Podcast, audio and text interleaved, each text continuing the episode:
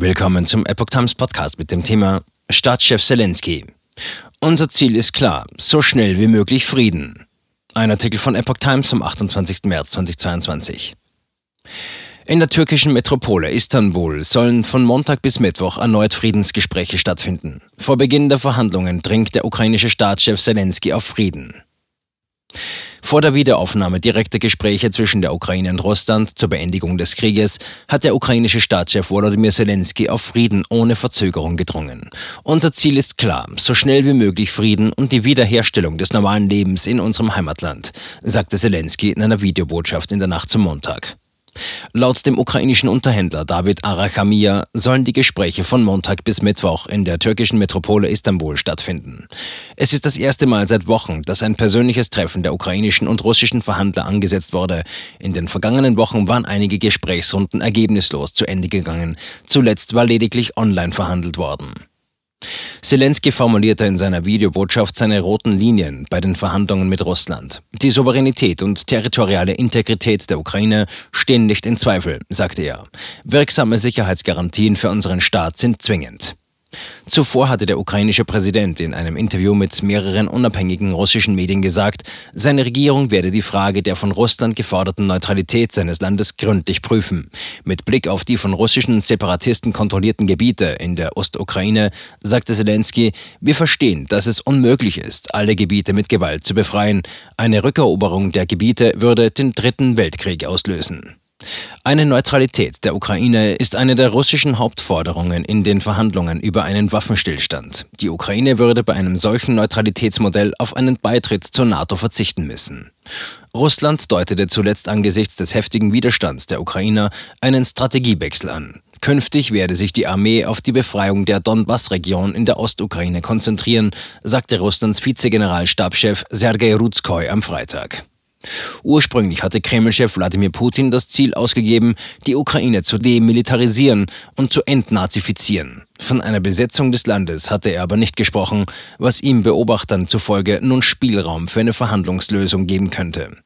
In der Ukraine wird allerdings befürchtet, Russland könne die neue Verhandlungsrunde nutzen, um taktische und logistische Probleme seiner Truppen in der Ukraine zu beheben. Der ukrainische Geheimdienstchef Kyrylo Budanov schrieb im Online-Netzwerk Facebook, Putin ziele möglicherweise auf eine Teilung der Ukraine nach dem Vorbild von Nordkorea und Südkorea ab. Kiew befürchtet Zuspitzung der Lage rund um Mariupol. Die Regierung in Kiew befürchtet nun auch eine Zuspitzung der Lage in Mariupol und im Osten des Landes. Dies bedeutet eine potenzielle oder starke Verschlechterung rund um Mariupol, sagte der ukrainische Präsidentenberater Oleksiy Aristowitsch in einer auf dem Telegram-Konto des Präsidenten veröffentlichten Videobotschaft mit Blick auf die angekündigte Befreiung des Donbass. Die ukrainische Armee ging mancherorts unterdessen zum Gegenangriff über. In der belagerten Hafenstadt Mariupol kämpften die Eingeschlossenen weiter ums Überleben, erklärte das ukrainische Außenministerium in der Nacht zum Montag auf Twitter. Die humanitäre Lage ist katastrophal. Zelensky sagte wiederum, es sei weiterhin unmöglich, Lebensmittel und Medikamente in die Stadt zu bringen. Die russischen Streitkräfte bombardieren die Konvois mit humanitärer Hilfe und töten die Fahrer. Zuvor hatte Vizeregierungschefin Irina Vereshchuk noch gesagt, dass am Sonntag wieder Fluchtrouten mit den russischen Streitkräften vereinbart worden seien, um Menschen aus der belagerten Hafenstadt in Sicherheit bringen zu können. Zuletzt waren mehrere Versuche, sichere Fluchtwege für die Zivilisten einzurichten, gescheitert. Die Kriegsparteien wiesen sich die Schuld daran gegenseitig zu. Der französische Präsident Emmanuel Macron wird am Montag oder Dienstag mit seinem russischen Kollegen Wladimir Putin telefonieren, um dessen Zustimmung für einen humanitären Einsatz in Zusammenarbeit mit Griechenland und der Türkei zu erhalten. Die Ukrainer könnten nun allerdings hoffen, dass der Feind aus den Regionen Kiew, Tschernihiv, Sumy und Kharkiv vertrieben werden könne, sagte der Berater Arestowitsch mit Verweis auf die nördlichen und östlichen Regionen. Die ukrainischen Truppen hätten dort kleine taktische Gegenangriffe gegen die russischen Truppen gestartet. Am Sonntag schien sich unter anderem die Kampflinie von der Stadt Mykolaiv im Süden der Ukraine zu entfernen. Die Bombenangriffe auf die seit Wochen von der russischen Armee belagerten Stadt schienen nachzulassen. Beim rund 80 Kilometer südöstlich gelegenen Kherson starteten ukrainische Soldaten eine Gegenoffensive.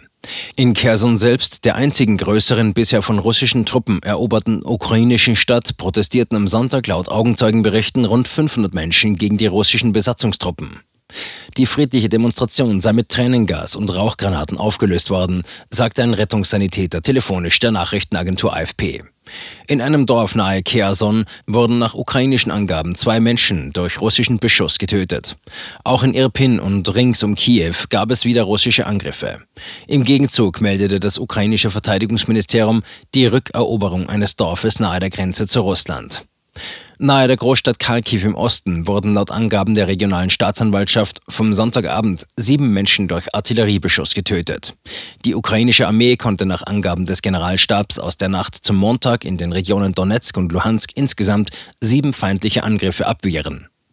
Dabei seien acht russische Panzer zerstört worden. Das russische Verteidigungsministerium erklärte wiederum, ein Raketendepot bei Kiew zerstört zu haben. Die russische Armee hatte ihren Angriff auf die Ukraine am 24. Februar gestartet. Seitdem flohen nach UN-Angaben mehr als 3,8 Millionen Menschen aus der Ukraine. Weitere 6,5 Millionen Menschen sind demnach innerhalb des Landes auf der Flucht.